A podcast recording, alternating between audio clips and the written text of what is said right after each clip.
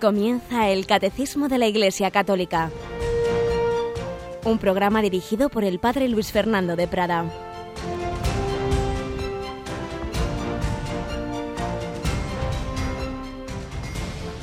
Un cordial saludo, queridos amigos, querida familia de Radio María. Bienvenidos a esta nueva edición del Catecismo de la Iglesia Católica en una semana muy especial para Radio María y nos lo va a explicar un poquito Rocío que tengo aquí en el control. Buenos días, Rocío. Buenos días, padre, y buenos días a todos los oyentes. Bueno, Rocío, tenemos a una niña por ahí que va a cumplir 15 años, ¿verdad? Eh, bueno, una niña, una jovencita ya. una jovencita ya. Pues claro. en Radio María España cumple este viernes 24 de enero 15 años. 15 años. ¿Y qué vamos a hacer, Rocío? Que tenemos muchas cosas que ya estamos haciendo algunas, pero lo más importante es ese mismo día a las 10 de la mañana, ¿verdad? Pues una misa de acción de gracias, no podía ser otra cosa. El día 24, viernes, a las 10 de la mañana, invitamos, ahora mismo ya lo vamos diciendo, a todos nuestros oyentes a la Santa Misa que vamos a celebrar en la parroquia donde realmente empezó a emitir Radio María, donde empezaron esas emisiones en, hace ya 15 años, la parroquia de Santa María de la Dehesa, una parroquia castrense del barrio, de ese barrio militar de, de Cuatro Vientos, muy cerquita de la boca de metro de Cuatro Vientos, muy cerquita de la sede actual de Radio María. A las 10 de la mañana celebraremos la Santa Misa, Nación de Gracias por tantos dones que el Señor ha concedido en estos 15 años eh, a Radio María y a, sobre todo a través de Radio María a tantas personas que se han acercado a Dios, que se han acercado a la fe, que han recibido luces del Señor, que han tenido consuelo en sus dificultades, compañía en sus soledades, formación como en estos programas de sobre el catecismo, etcétera. Es lo primero y principal a lo que invitamos a nuestros oyentes. Pero muchos quieren tener también su parte activa y como no pueden estar allí porque eso ya es más complicado, pero hoy día hay medios, hay medios para hacerse presente eh, en, en, los micrófonos de diversas maneras. Vamos a recordar cuáles son esas formas de participación de todos aquellos que quieran enviar sus felicitaciones, sus mensajes, sus testimonios. Rocío. Bueno, pues hay varias formas. En primer lugar, un correo electrónico felicidades arroba. Ahí pueden enviarnos testimonios, felicitaciones, lo que quieran en formato de audio, por ejemplo, todos los ordenadores tienen algún tipo de grabadora en MP3, lo pueden adjuntar cortito porque iremos poniéndolo a lo largo del día en antena, en la programación especial. También tienen un modo más moderno, el WhatsApp. A ver, a ver, ¿qué es eso del WhatsApp? Que hay seguro que hay algunas personas que dirán, uy, qué palabreja. Pues es una aplicación para los teléfonos, para el Android, el iPhone, que mmm, les vamos a dar ahora un número de teléfono, lo meten en su agenda y les aparecerá, se bajan la aplicación WhatsApp, eh, el contacto de Radio María España. El número es el 635 568 851. Ahora lo repetiremos. Lo que tienen que hacer es eh, buscar nuestro contacto y tienen como una especie de chat para escribir. Pues ahí hay una especie de iconito de un micrófono, lo aprietan y sonará un sonidito, un tirit, y empiezan ustedes a hablar. Les dejará muy poquito tiempo. Pero lo justo para felicitar a Radio María eh, con su propia voz, nos envían esa nota de audio que se llama y nosotros lo descargaremos y lo pondremos en antena. Les vamos a repetir el número, padre. Muy bien. Papel y boli. 635 568 851. Debemos eh, aclarar, Rocío, por si acaso, claro, a personas que no están tan familiarizadas con estas tecnologías, que el, esta aplicación, el WhatsApp, solo funciona en esos los móviles que tienen conexión de datos, que se llama conexión uh -huh, de internet. a internet.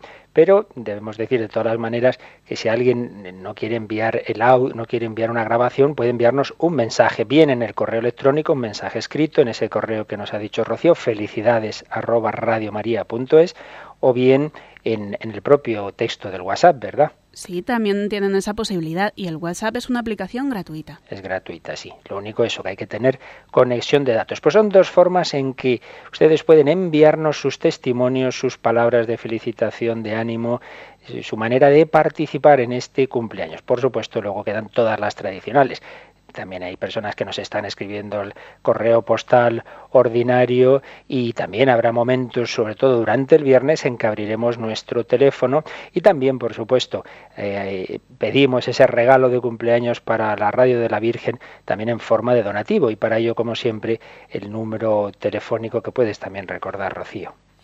Bueno, pues para eh, el número de atención al oyente es el 902 500 518 toda esta semana muy particularmente pues quienes queráis decir yo no quiero que pase esta semana del 15 aniversario de Radio María sin también agradecer en forma de ese donativo, aunque sea pequeñito, simbólico, lo que yo he recibido de esta radio de la Virgen. Pues nada, contamos con vosotros, sobre todo con vuestra oración, que siempre es lo más importante para que sepamos dar gracias a Dios, para que sigamos esta tarea, no nos durmamos en los laureles, sigamos bajo la égida en definitiva del vicario de Cristo, del sumo pastor de la Iglesia, el Papa Francisco, que nos anima a evangelizar, que nos anima a usar todos los medios antiguos y modernos para llevar el Evangelio al mundo entero.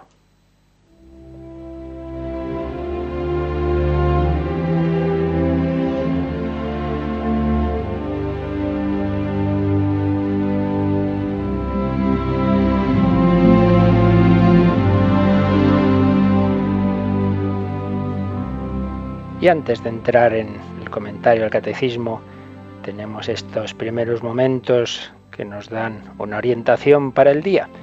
Hoy nuestro comentario lo tomamos de esas sencillas pero profundas reflexiones que nos daba el recientemente fallecido don Justo López Melús, sus pinceladas.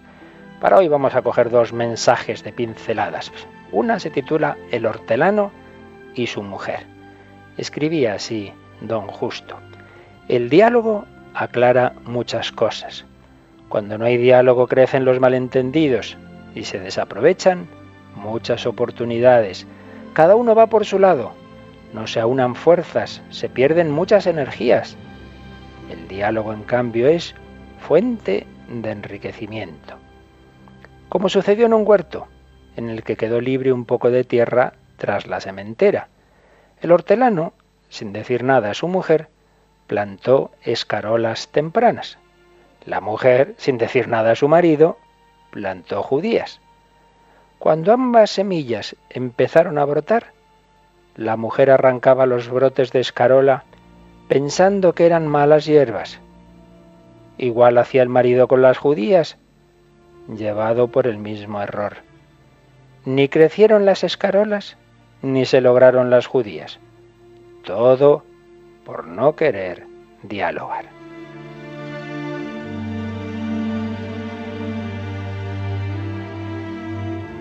Primera enseñanza para hoy, pues, hablar, dialogar, sobre todo si hay problemas, malentendidos, no te lo quedes pensando con mala cara qué le pasará a este.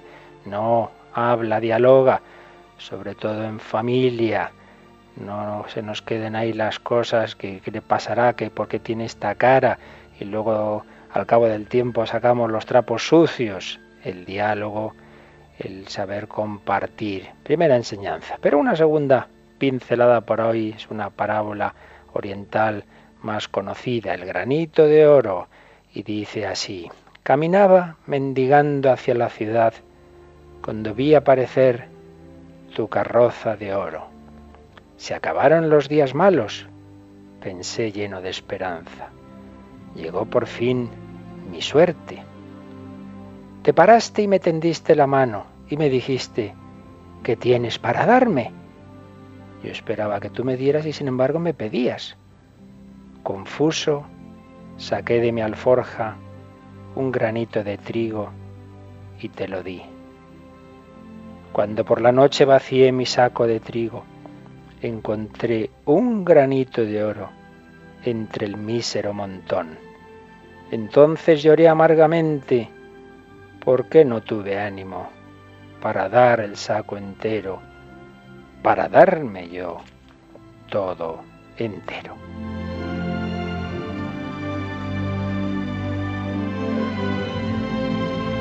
Esta parábola oriental recuerda lo que nos diría Jesús Dad y se os dará mayor felicidad hay en dar que en recibir. solemos ir a pedir, a recibir que los demás me den afecto, se acuerden de mí, me den su atención. En vez de eso tú da, da, y entonces te encontrarás la sorpresa que dando es como serás más feliz. No te plantes este día de hoy a ver qué me dan los demás, sino a ver cómo puedo yo alegrar a los demás. Y por la noche el saco de tu alma estará lleno del oro de la verdadera alegría.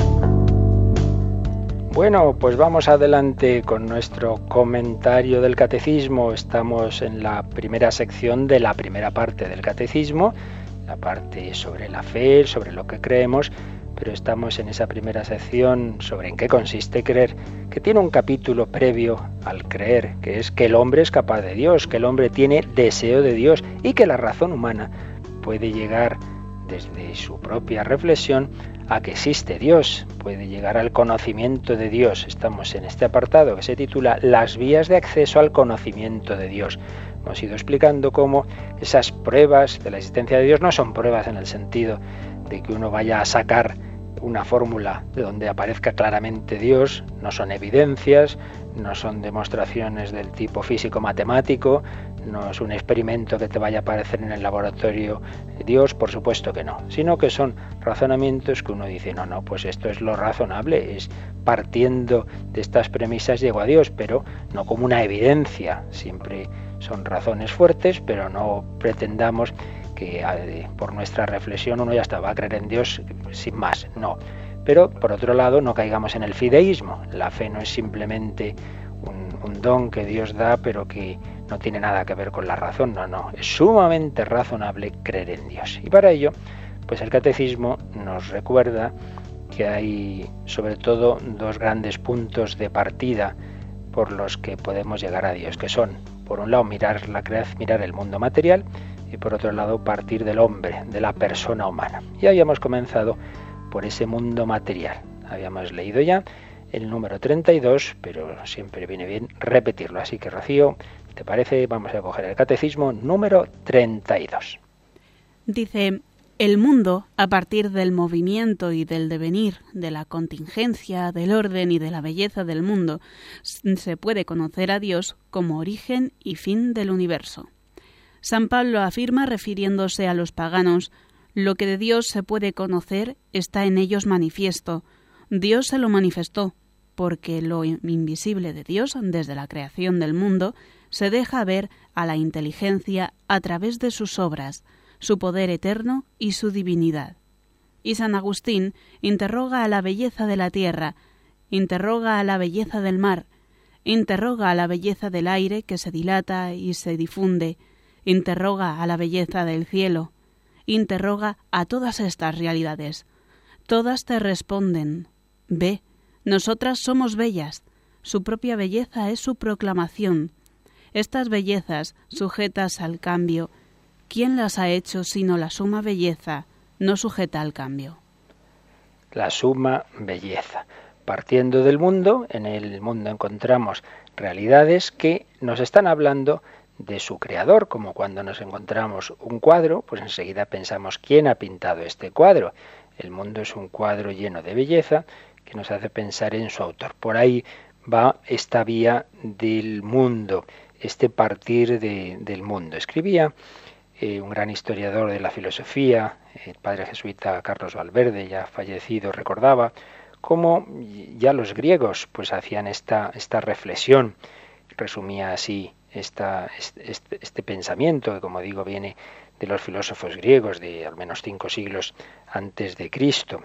La mente eh, abierta y escrutadora encuentra enseguida la realidad sensible, que le habla de su insuficiencia, de su dispersión, su fragilidad, sus límites, sus cambios, en suma su contingencia, su contingencia. Recordad que contingencia es esa propiedad de los seres que no tienen en sí mismos la razón de su existencia, que existen pero podrían no existir. Son limitados, deben su existencia a otro. Los seres se ofrecen enseguida como limitados y finitos. Tienen que insistir otros entes que sean el porqué, la razón de ser, el fundamento de la unidad, la verdad, el bien, la belleza de estos entes contingentes. Si no, ¿Por qué son? ¿Y por qué son unos, verdaderos, buenos, bellos? ¿Por qué se da una pluralidad indefinida y al mismo tiempo hay unidad, orden y constancia en su ser y actuar? ¿Por qué hay inteligibilidad y no el absurdo? ¿Por qué hay cosmos y no caos?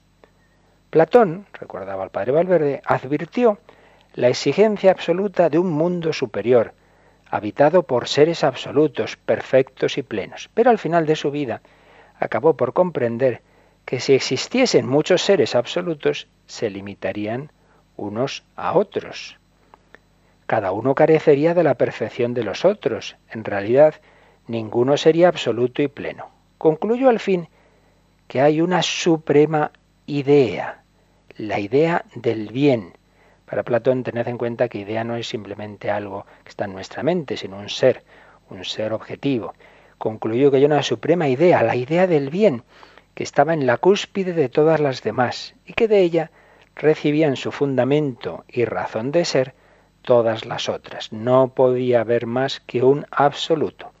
Los seres contingentes son, pues, testigos inmediatos de un único absoluto que de alguna manera está presente en ellos, y en ellos se manifiesta.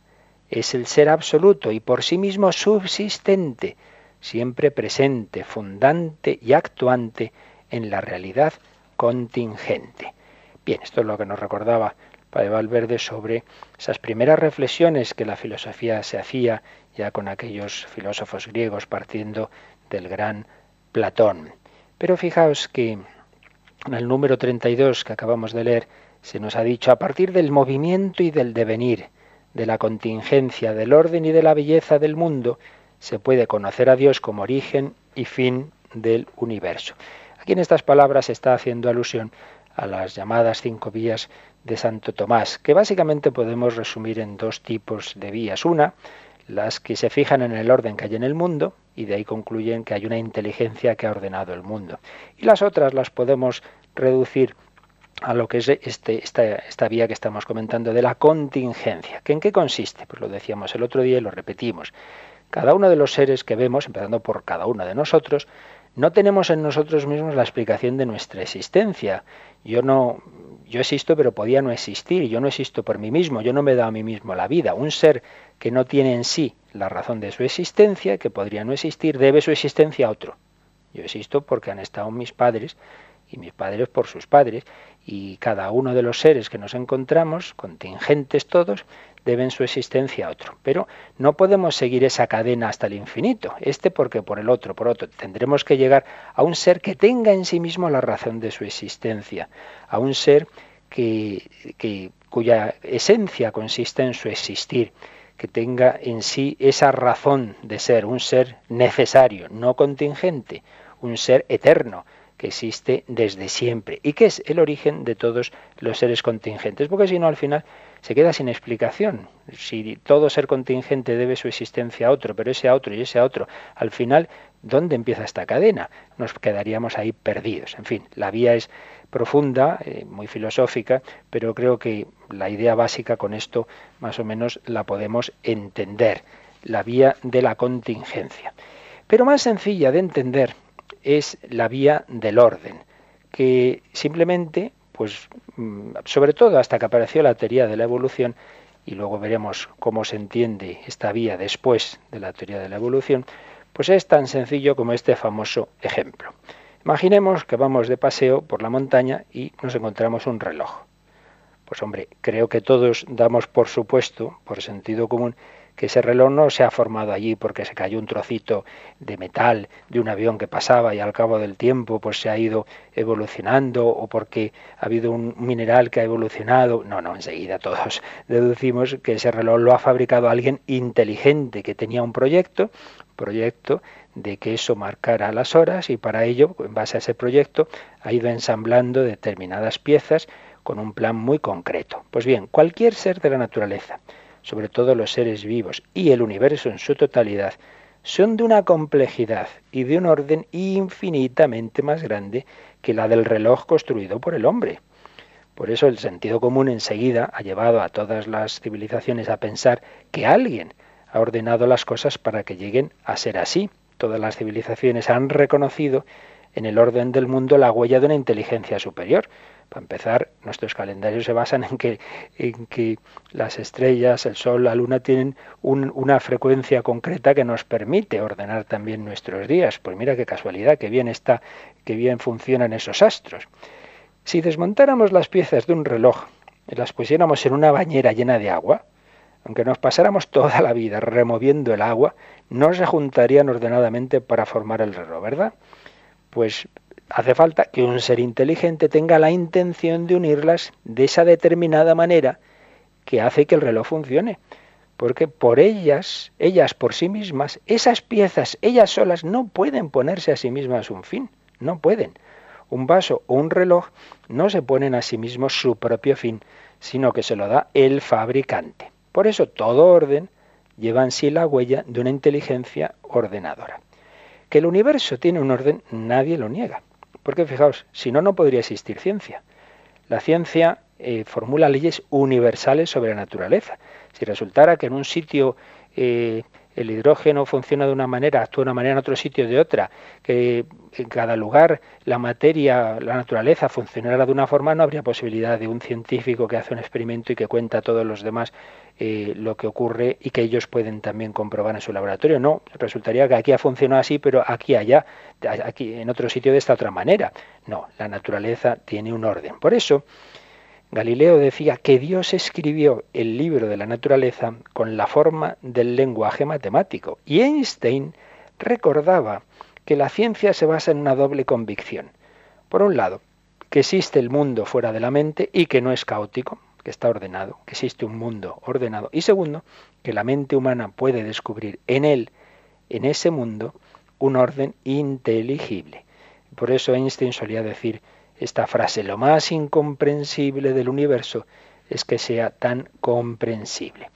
Precisamente esta, esta argumentación del orden del mundo es lo que le respondió el Papa Benedicto XVI a, un joven que en uno de esos diálogos que el, Papa tenía de vez en cuando con, con jóvenes italianos, sobre todo, eh, Giovanni, el 6 de abril de 2006, un joven llamado Giovanni de 17 años, de un instituto, le preguntó lo siguiente. Le pido que nos ayude a entender mejor cómo pueden armonizarse la revelación bíblica y las teorías científicas en la búsqueda de la verdad. A menudo nos hacen creer que la ciencia y la fe son enemigas, que la ciencia y la técnica son lo mismo, que la lógica matemática lo ha descubierto todo, que el mundo es fruto de la casualidad, que si la matemática no ha descubierto el teorema Dios es porque Dios no existe. Es decir, sobre todo cuando estudiamos, no siempre es fácil descubrir en todas las cosas un proyecto divino inscrito en la naturaleza. Santo Padre, yo como todos los jóvenes tengo hambre de verdad, pero ¿cómo puedo hacer para armonizar ciencia y fe? Y entonces el Santo Padre Benedicto XVI le respondió lo siguiente que resumo un poco. El gran Galileo dijo que Dios escribió el libro de la naturaleza con la forma del lenguaje matemático. Galileo estaba convencido de que Dios nos ha dado dos libros, el de la Sagrada Escritura y el de la naturaleza. Y el lenguaje de la naturaleza, esta era su convicción, es la matemática. La matemática es un lenguaje de Dios, del Creador. Reflexionemos sobre qué es la matemática. De por sí es un sistema abstracto, una invención del espíritu humano que en sí misma no existe. La matemática no, no están los números ahí en el aire, ¿no? sino que es una invención del espíritu humano. Pero, seguía diciendo el Papa, lo sorprendente es que esta invención de nuestra mente humana es realmente la clave para comprender la naturaleza, que la naturaleza está estructurada realmente de modo matemático y que nuestra matemática inventada por nuestro espíritu es realmente el instrumento para poder trabajar con la naturaleza, para ponerla a nuestro servicio, para servirnos de ella mediante la técnica. Es algo muy notable que quizá no pensamos suficientemente. ¿Por qué los científicos son capaces, al observar la naturaleza, de traducir en fórmulas, de escribir en un papel con un lenguaje matemático que ha inventado la inteligencia humana cómo funciona esa naturaleza? Nos parece normal, pero es algo que da para reflexionar, como seguía diciendo el Papa. Me parece casi increíble que coincidan, por un lado, una invención de la inteligencia humana y por otro, la estructura del universo. La matemática inventada por nosotros nos da acceso al universo y nos permite utilizarlo. Por tanto, coinciden la estructura intelectual del sujeto humano y la estructura objetiva de la realidad. La razón subjetiva y la razón objetivada en la naturaleza son idénticas. Creo que esta coincidencia entre lo que nosotros hemos pensado y el modo como se realiza y se comporta la naturaleza son un gran desafío, porque vemos que es una la razón que las une a ambas. Nuestra razón no podría descubrir la otra si no hubiera una idéntica razón en la raíz de ambas. No sé si captamos, porque esto es profundo, pero si la inteligencia humana es capaz de descubrir en la naturaleza un orden que esa propia matemática humana eh, puede traducir es porque ha habido una inteligencia que ha plasmado ese orden en la naturaleza. Si no, ¿cómo puede ser que ese producto de la inteligencia humana, que es la matemática, responda, sirva perfectamente para entender cómo funciona la naturaleza? Por eso seguía diciendo Benedicto XVI, me parece que precisamente la matemática nos muestra la estructura inteligente del universo. Es verdad que hay también teorías basadas en el caos. Hay elementos también caóticos en la naturaleza, pero son limitadas, porque si hubiera prevalecido el caos, toda la técnica sería imposible.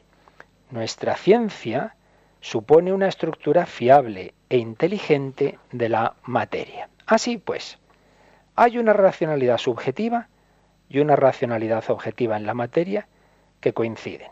Estos son los, los datos, digamos, que nadie niega. Entonces iba concluyendo Benedicto XVI. De ahí nadie puede probar cómo se prueba con experimentos que ambas tuvieron su origen en una única inteligencia. Pero me parece que esta unidad de inteligencia es realmente manifiesta en nuestro mundo. Y entonces, pues ya partiendo de estos datos acaba esta conclusión. Vamos a ver, o Dios existe o no existe.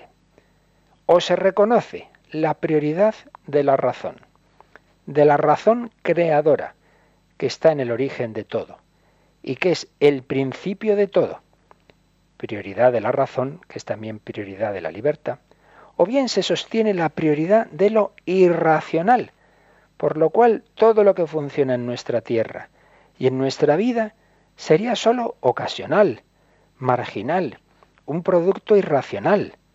La razón sería un producto de la irracionalidad. Vamos a decir esto con palabras más sencillas.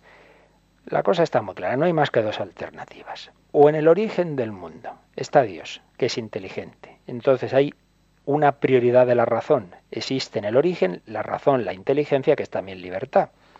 Y entonces esa inteligencia ha creado un mundo al que ha impreso unas leyes que la inteligencia humana puede descubrir con su matemática, con su ciencia. O bien, si no existe Dios, no existe la razón al principio, no existe una inteligencia, existe la pura materia, que no tiene inteligencia ni tiene libertad. Y claro, uno dice, ¿cómo puede ser que de una materia sin inteligencia y sin libertad surja un mundo ordenado, que, otra, que una, surja luego una inteligencia humana y una libertad humana que descubre en ese mundo unas leyes? La verdad, Claro, pues a poco que uno piense un poquito, pues lo más lógico, lo más razonable es decir, no, no, en el origen está la inteligencia, en el origen está la razón, y por ello cuando luego surge la razón humana, esa razón humana descubre, descubre las huellas de esa inteligencia, las huellas de esa razón primordial en la constitución de un mundo ordenado. Y también, podemos tener una libertad porque en el origen hay un ser libre, sino como de la materia ciega, irracional y necesaria, no libre, puede surgir la libertad, como de la materia puede surgir inteligencia y libertad. Evidentemente, volvemos al principio, esto no es una conclusión matemática evidente, siempre habrá, y lo hay, quien lo niegue, pero a poquito que uno sea sincero y piense con un mínimo de razonabilidad, creo que es muchísimo más lógico, como aquí el Papa decía, concluir la gran opción por la racionalidad, por la prioridad de la razón. Pero terminaba el Papa haciendo una alusión a un punto que al menos conviene mencionar ahora. Me parece que el verdadero problema contra la fe es el mal en el mundo. Nos preguntamos cómo es compatible el mal con esta racionalidad del Creador. Y aquí ya necesitamos al Dios que se encarnó y que nos muestra que Él no es sólo una razón matemática, sino que esta razón originaria es también amor. Es también amor. Claro, el verdadero problema, ya lo hemos dicho alguna vez, eh, para muchos, para la fe de muchos, es, que existe también, junto al orden y la belleza del mundo, existe el mal, existe el sufrimiento. Entonces muchos se preguntan, bueno, sí, Dios ha creado un mundo ordenado, pero también permite el sufrimiento. Y claro, ahí solo con la razón, solo con nuestra filosofía, pues no podemos llegar a grandes respuestas. Ahí decía Benedicto XVI, necesitamos a ese Dios que no solo es creador inteligente, sino que se ha hecho carne, se ha hecho de uno de nosotros, ha compartido nuestro sufrimiento y lo ha vencido con su resurrección al problema del mal, realmente solo Cristo nos da una respuesta. De esto ya hablaremos, pero es bueno que ya tengamos claros estos fundamentos de todos los puntos sobre la reflexión sobre Dios. La vía del orden nos hace ver que en el mundo hay un orden, que lo lógico es pensar que ese orden lo ha establecido una inteligencia primordial, pero es verdad que también existe el problema del mal que muchas veces nos hace dudar y ante el cual va a ser Cristo quien nos responda. Bueno, vamos a invocar al Espíritu Santo porque es el Espíritu el que ha creado el mundo con inteligencia, el que lo ha ordenado, pero es también el Espíritu el que puede darnos esa fe, esa mirada de fe que nos permita descubrir a Dios, que nos aumente esa visión de fe también cuando estamos pasándolo mal, cuando está el sufrimiento. Invocamos al Espíritu Santo que nos ayude a creer cada día más firmemente en nuestro Señor. Ven Espíritu, ven Espíritu.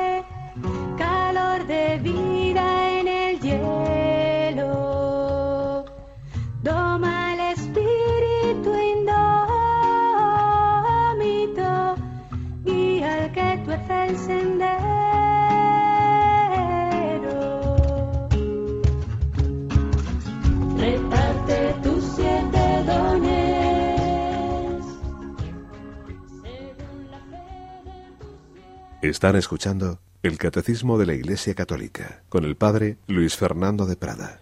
Pues estamos viendo esta llamada vía del orden, contemplando un mundo ordenado, un mundo que funciona conforme a unas determinadas leyes. La razón humana espontáneamente piensa en una inteligencia previa, una inteligencia ordenadora del mundo, como cuando nos encontramos las pinturas de una cueva prehistórica, decimos, esto no se ha formado por casualidad, ni lo ha hecho un animal, esto supone una inteligencia, esto supone un ser inteligente, espiritual, que ha captado la idea de bisonte, por ejemplo, y la plasma en, este, en esta pintura. Pues también cuando observamos, por supuesto, al pintor, observamos al hombre, pensamos quién ha pintado, quién ha diseñado el proyecto hombre. Es la reflexión espontánea que siempre se ha hecho la humanidad. Vamos a ahora intentar profundizar y empezaremos hoy, seguiremos próximo día en este, en este concepto del orden. Para ello, Seguimos al padre José Antonio Sayés, del cual ofrecíamos el otro día en Entorno al Catecismo una conferencia que muchísimos nos estáis solicitando. Él explica muy bien estas cosas y distingue, José Antonio Sayés, gran pensador, el orden convencional del orden objetivo. ¿En qué sentido? Orden convencional es el que nosotros, hemos, los hombres, nos hemos puesto de acuerdo, por ejemplo, el alfabeto, pues decimos que primero va la A, luego la B, luego la C, y con ellas formamos un determinado lenguaje. Pues bien, sería posible, estas cosas se han hecho a veces, estos, estos estudios, de meter, ahora con los ordenadores es más fácil, meter todas las letras que forman, por ejemplo, el Quijote. Meterlas, eh, primero podemos hacerlo en plan artesanal en una caja y luego, y si no, podíamos hacerlo en el ordenador. Pero vamos a poner el ejemplo de la caja. Metemos todas las letras eh, en una caja de una gran obra literaria. Las echamos al aire. ¿Vosotros pensáis que hay alguna probabilidad de que salga formado el Quijote? Pues hombre, a verla ahí. Alguna hay. Poder puede ser. No creo que existiera nadie en este mundo que apostara ni un céntimo a que eso ocurriera. Pero existir existe esa probabilidad.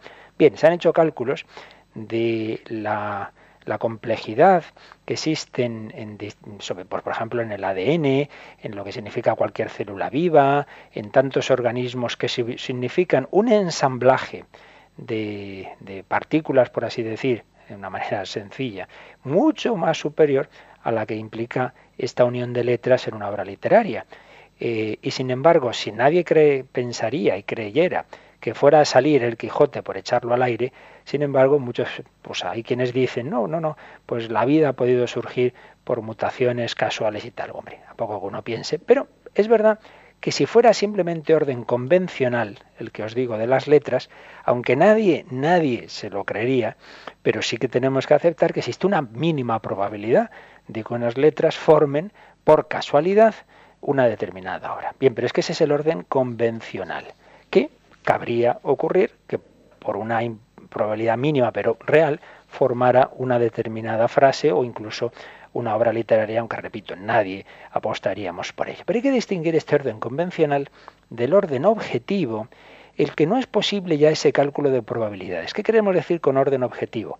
Aquel cuando elementos de por sí dispares y que no dicen relación intrínseca entre sí, están unidos de forma estable y permanente para realizar una función compleja, como puede ser la visión del ojo.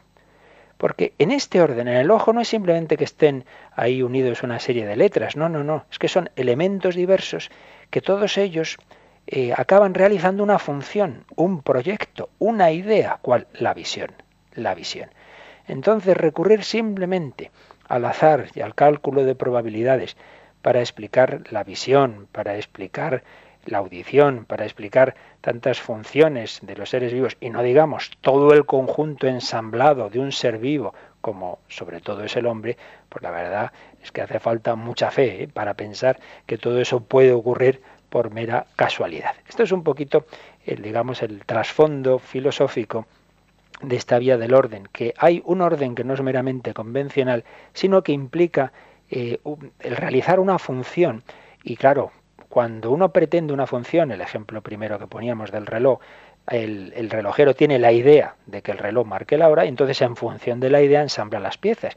Pero si no existe una inteligencia que haya programado, por así decir, la evolución, es un poquito difícil creer que simplemente por azar, selección natural, mutaciones eh, positivas, etcétera, esto ya iremos profundizando, se formen esos seres que cumplen una función. Por ahí va un poquito la cosa. A poco que uno profundice, se da cuenta de que es muy poco razonable el creer que sin inteligencia creadora y ordenadora, por mucha evolución, por mucho tiempo que le pongamos, eh, las cosas se formen por casualidad. Realmente eh, es algo bastante de sentido común. Si se han puesto con frecuencia ejemplos para explicar esta, esta vía. Hay uno muy famoso que lo cuenta un entomólogo francés, Fabre, que le ocurrió lo siguiente. Quería eh, saber con exactitud qué perfil de la tapadera de una celdilla de panal de abeja convendría más, combinando la mayor resistencia con el mínimo de cera empleada. Entonces, con la tabla de logaritmos en la mano hizo sus cálculos y llegó a la conclusión de lo que hace de que lo que hace la abeja en esa celdilla de, su panal estaba mal hecho. Dice, no, no, pues se podría hacer mejor de otra forma. Pero meses después de llegar a esa conclusión, este entomólogo leyó una noticia en el periódico. Leyó que un capitán de barco eh, al que se le pedían responsabilidades por un naufragio, alegaba como excusa un error en la tabla de logaritmos que usaba. Entonces este investigador de repente se dio cuenta de que él usaba la misma tabla de logaritmos que había usado ese capitán de barco. Entonces fue a la, a la tabla correcta, corrigiendo el error, volvió a hacer el cálculo y descubrió que las abejas tenían razón, que las abejas hacían su celdilla combinando la mayor resistencia con el mínimo de cera. Y claro, dijo, Dios mío, ¿qué listas son las abejas? Pues no, no dijo que listas son las abejas, dijo, qué listo es Dios que ha creado a las abejas poniendo en ellas una, una, una manera, un instinto que responde a una inteligencia. Por eso él decía, este entomólogo francés Fabre, que más que creer en Dios, lo veía, dada la maravilla del orden de este mundo. Os ponía antes el ejemplo del ojo. A Darwin el ojo decía que por qué había surgido la visión que le daba fiebre el pensarlo, ¿no? Porque da, daos cuenta de lo que de lo que implica el orden que implica el, el ojo. Estamos ya tan acostumbrados. Fijaos que en una cámara fotográfica pues por lo menos en, antes de las digitales, ahora quizá esto ya haya cambiado, hay una cámara oscura para la formación de la imagen. Hay un diafragma para regular la intensidad luminosa. Hay, antes era una cinta y ahora es otra forma de, guardar los datos, una cinta impregnada de sustancias o una, una tarjeta digital, eh, en donde llega la onda luminosa. Hay un conjunto de dispositivos complejos. Bueno, pues todo esto se encuentra en el ojo, pero de un modo inmensamente más perfecto. Fijaos que el diafragma de la máquina fotográfica se va adaptando a las distintas intensidades luminosas. Pues bien, el diafragma del ojo, la pupila, se regula automáticamente por la acción de minúsculas fibras contráctiles escondidas en el iris. El objetivo de la máquina fotográfica también debe adaptarse. Pues bien, el objetivo del ojo es el cristalino, que se adapta por sí mismo. La película eh, fotográfica en nuestro ojo es la retina, que reproduce indefinidamente la imagen del objeto. Yo ahora de repente quiero recordar pues determinado sitio en el que he estado y ahí lo tengo. Y, pero es que no solo tenemos esa cámara de fotografías, la verdad es que tenemos una cámara de vídeo que, que capta pues la realidad en su movimiento y con color, en fin, mil detalles que dices, qué barbaridad, lo que, lo que está implicado en esa, en esa función tan, tan importante, ¿verdad? Como es el ojo, como es el oído, en fin, y así podríamos decir. Y por supuesto, no digamos lo que es el cerebro humano, del cual aún sabemos poquísimo, poquísimo. Y, y, que es infinitamente más complejo que el mejor ordenador. Esto ya lo hemos dicho en otro día. Si a nadie se le ocurriría pensar que un ordenador se ha hecho solo por ese casual ensamblaje de piezas y por evolución y tal, nadie se le ocurre pensar semejante cosa, sino que pensamos en un ingeniero informático, en un gran diseñador, y sin embargo pensamos que el, el ingeniero informático se ha formado por evolución al cabo de milenios de una materia primitiva. Pues En fin, como decía Pasteur, no soy tan crédulo como para ser incrédulo. Hace falta mucha fe para creer que, el ingeniero se forma por casualidad y en cambio el ordenador no. En fin, por ahí va esta prueba, que es verdad, y ya lo veremos mañana, que se ha complicado pues con las, los descubrimientos de los últimos años, del último siglo, más ser más exacto, más de un siglo ya, sobre la teoría de la evolución, sobre pues lo que sabemos ya desde el origen del universo, pero lo que puede parecer a primera vista que, digamos, disminuye el valor de esta prueba, cuando uno profundiza en ello ve que es todo lo contrario, ve que es todo lo contrario, que desde la primera materia, esa según todos los indicios, partícula inicial que estalla hace unos 15.000 millones de años hasta ahora, hay una evolución, hay un proceso que solo se explica si hay una gran inteligencia que conduce todo ese proceso. Bueno, pues eso ya lo veremos mañana, pero hoy nos quedamos pues con estas dos, eh, estos dos caminos, ¿verdad? Eh, de cuando vemos el mundo. Por un lado, que el ser contingente, que no tiene en sí la razón de su existencia, eh, que la debe a otro. No podemos prolongar esa cadena hasta el infinito. Tenemos que llegar a un primer ser necesario, que es el creador, el origen de todos los seres contingentes y por otro lado, que hay un orden admirable en el mundo que eh, pide eh, que haya una inteligencia que lo ha creado, que lo ha, que lo ha organizado, que lo ha diseñado. Hay en el mundo un montón de proyectos, de diseños, por así decir, que enseguida, espontáneamente, uno le lleva a pensar en su diseñador. Pues nos quedamos pensando un poquito todo esto, seguimos invocando al Espíritu Santo, le pedimos que con su luz aumente nuestra fe, que nos ayude a descubrir a Dios en nuestro mundo y en estos últimos minutos, como ahora os recuerdan, podéis hacer llamadas, comentarios, testimonios. Participa en el programa con tus preguntas y dudas. Llama al 91 153 8550. También puedes hacerlo escribiendo al mail catecismo arroba radiomaria.es. Catecismo arroba radiomaria.es.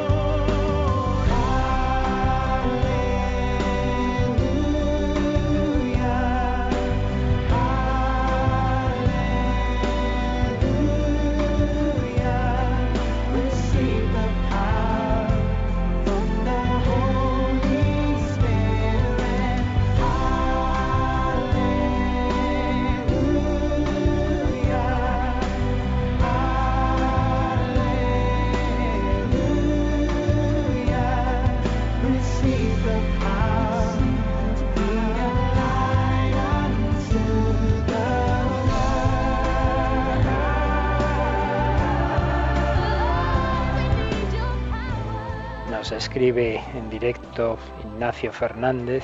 Buenos días, Padre Luis Fernando y Rocío. Tanto orden y belleza en la naturaleza desmienten el relativismo azar, porque no sobra que haya hecho el hombre, es anterior a él. Negar que están mostrando una realidad más grande es la claudicación de la razón. ¿No será que el azar relativismo es la manera de justificar la falta de humildad ante tanta grandeza no hecha por el ser humano? Buena reflexión, buena pregunta que nos hace Ignacio.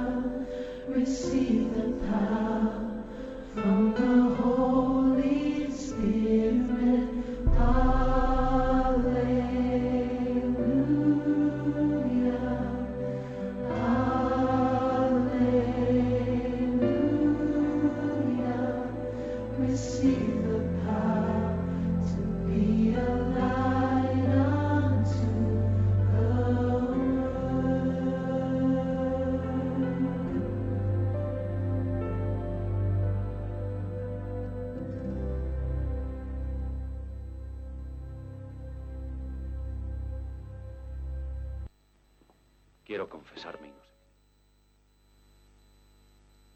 Pues es la reflexión espontánea de quien observa ese orden y naturaleza en el mundo, que no es algo que haya hecho el hombre, que nos lleva a pensar, como nos dice Ignacio, en alguien anterior, en alguien, un ser necesario, que da razón de la existencia de los seres contingentes y en un ser inteligente. Mañana, como digo, profundizaremos en estos argumentos, sobre todo en este argumento del orden, teniendo en cuenta pues todo el gran tema, todo el gran debate que surgió en torno ya a esta reflexión con la teoría de la evolución en sus diversas etapas y luego con el tema del Big Bang y el principio antrópico. Temas interesantísimos que, como decíamos el primer día, eh, estas explicaciones podemos darlas a un nivel más básico, a un nivel más elevado, a veces pues, habrá alguno que se pierda, otras veces se le quedará muy corto. Bueno, comprended que tenemos muchos oyentes y tenemos que buscar ese punto medio, pero bueno, yo creo que lo esencial a todos nos queda claro. Vamos a, mañana seguiremos, vamos a despedirnos, pero Rocío, si te parece, vamos a recordar para los que no nos seguían a las 8 de la mañana lo que hemos anunciado, que estamos en la semana del 15 cumpleaños de Radio María, que invitamos a todos a participar en la Santa Misa. ¿Qué día, Rocío? Pues es este viernes, de 10 a 11 de la mañana, será la Eucaristía. Y a partir de las 11, programación especial. La Eucaristía en la parroquia de Santa María de la Dehesa, abajo de la sede de Radio María, en Cuatro Vientos, muy cerquita de la boca de metro de Cuatro Vientos, 10 de la mañana, Santa Misa de Acción de Gracias. Y luego a las 11 comienza una programación especial en la que tendremos invitados, personas que han sido pues claves en esta historia de, de, Radio María, diversos voluntarios, personas que estaban al principio, pero también queremos recibir vuestros testimonios. Ya lo estamos haciendo, ya estamos recibiendo grabaciones y escritos de testimonios de distintas personas, de distintos oyentes, y contamos con los de todos vosotros y para ello, además de los caminos habituales, hemos añadido otros dos, ¿verdad, Rocío? Eso es. Tenemos un correo electrónico felicidades y un WhatsApp para que envíen una nota de audio o un texto con su felicitación. Es el 635 568 851 635 568 851. Ahí pueden enviarnos su grabación que podamos poner durante el viernes o alguno de estos días y o si no el texto que quieren que podamos leer. Pues que todos sobre todo os unáis en la oración, que pidáis por esta obra evangelizadora para que podamos seguir transmitiendo ese mensaje que da sentido a nuestra vida. Nuestra vida no es producto del azar, de la casualidad, no somos fruto de una materia ciega, evolucionada por azar y dando lugar no se sabe cómo a este ser humano que se pregunta, sino que es fruto de una inteligencia que es amor, un logos que se ha hecho carne, que es Jesucristo, que nos ha revelado a la Santísima Trinidad, que nos ha hecho hijos de Dios y templos del Espíritu Santo. Y por eso, como siempre, terminamos invocando a esta Santísima Trinidad que nos ama y que nos bendice. La bendición de Dios Todopoderoso, Padre, Hijo y Espíritu Santo, descienda sobre vosotros. Y a las doce, pues nos uniremos de nuevo para rezar el ángelos. Muy buenos días.